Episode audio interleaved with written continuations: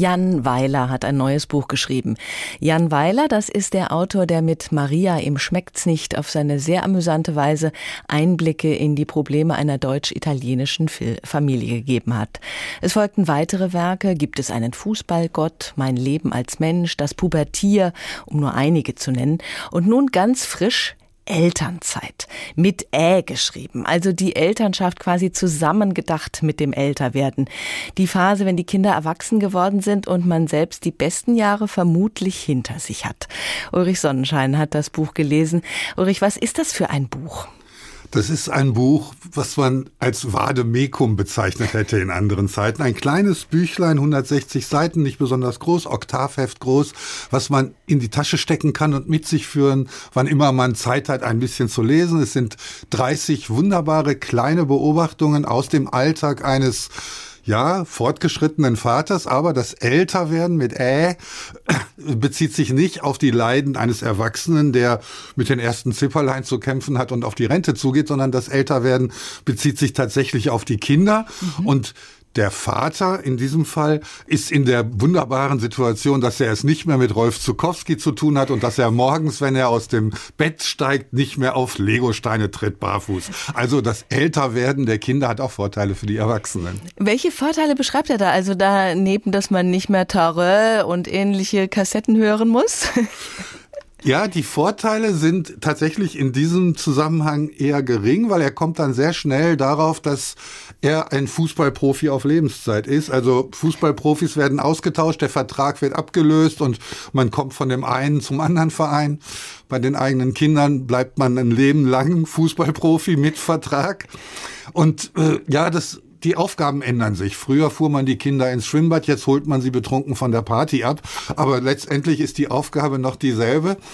Und dann erzählt er eben aus seinem ganz normalen Alltag, wo er dann wieder auch konfrontiert wird mit kleineren Kindern, beispielsweise an der Ampel, wo er einfach schon mal bei Rot drüber geht, eine Tasche mit leeren Weinflaschen in der Hand und dann von der Mutter hört, Aurelian und Merle, ihr dürft hier nicht denken, dass das ein normaler Mann ist. Das ist ein ganz, ganz böser Mann. Der ist 15 Uhr haben wir 3 Uhr, ist er schon betrunken und trägt seine Weinflaschen zum Glascontainer. Und so werden Bilder aufgebaut, äh, die er mit Amüsement hier vorstellt. Und man folgt ihm sehr gerne durch diese kleinen Alltagsszenen mit seinen Kindern, seinen erwachsenen Kindern. Also es ist wieder sehr amüsant geschrieben? Sehr amüsant.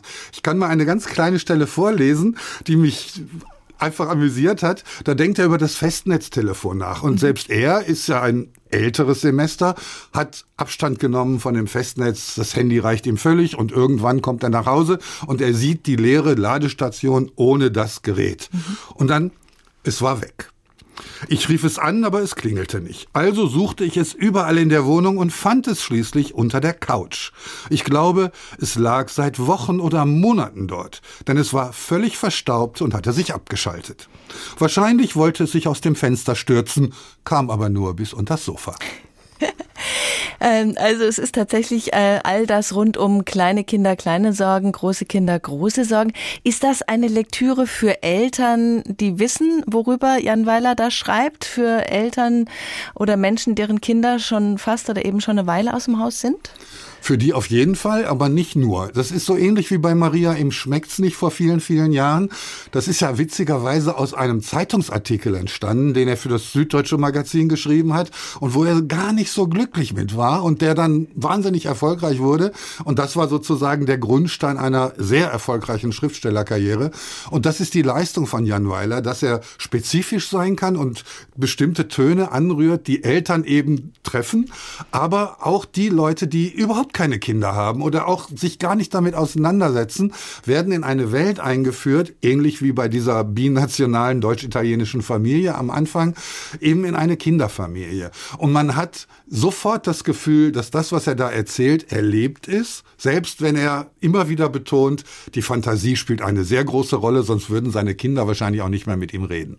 Also es ist ein kleines Buch, das man mitnehmen kann und mal so eine Geschichte lesen kann, kein Roman, der aufeinander aufbaut. Nein, das ist äh, Momente aus dem Alltagsleben, wie schon das Pubertier, die verschiedenen äh, Auseinandersetzungen mit pubertierenden Kindern, ist auch dieses Buch hier eine Sammlung von Alltagsmomenten, die allem natürlich miteinander zu tun haben. Nick und Sarah, die, die Kinder sind immer identisch miteinander, aber die Erlebnisse sind nicht fortlaufend. Und das ist auch gut so, weil es geht eben um Momente. Es geht um kleine Erfahrungen, Erkenntnisse, die immer irgendwie sowas wie eine Pointe haben. Beispielsweise, wenn er seinem Sohn hilft, eine Krawatte umzubinden, was der als absoluten Partyscherz meint und sich dabei erinnert, wie sein eigener Vater ihm das gezeigt hat als Initiationsritual in eine Erwachsenenwelt. Und dann ändern sich einfach die Perspektiven und die Zeiten und da kann jeder mitdenken und jeder mitfühlen.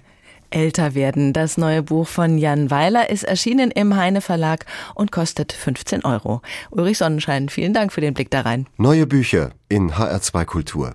Weitere Rezensionen auf hr2.de.